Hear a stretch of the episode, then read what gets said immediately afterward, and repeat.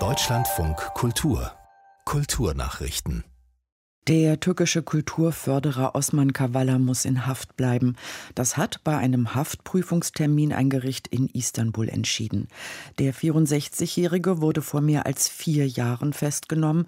Ihm werden versuchter Sturz der Regierung und politische Spionage vorgeworfen. Kavala selbst hatte sich zuletzt in Interviews, die über seine Anwälte geführt wurden, pessimistisch auf die Frage geäußert, ob er selbst mit seiner baldigen Freilassung rechne.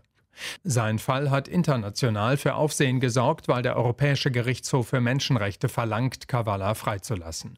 Die Türkei widersetzt sich dem Urteil. Daher ist inzwischen ein Ausschlussverfahren der Türkei aus dem Europarat in Gang gesetzt worden.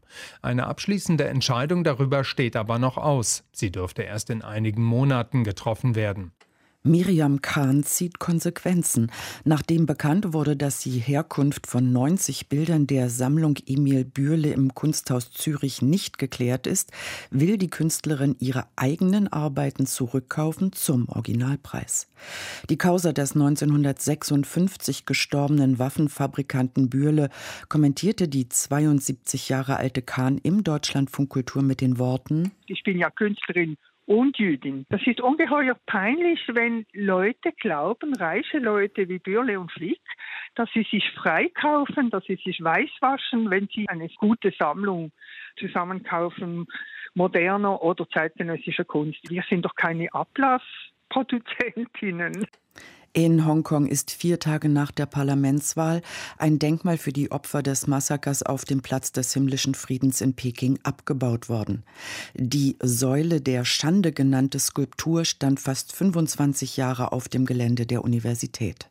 Sie erinnerte an die Opfer der chinesischen Demokratie Demokratiebewegung von 1989. Wachleute und Unimitarbeiter schirmten die Skulptur mit Planen und Plastikbarrieren ab, während sie entfernt wurde.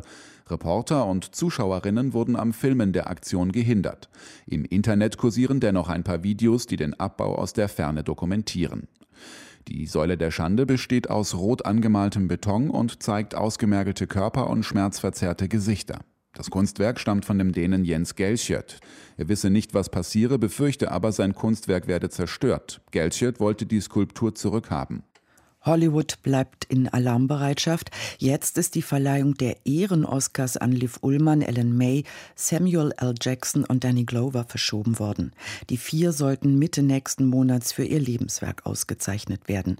Der Termin für die große Gala ist nach wie vor der 27. März.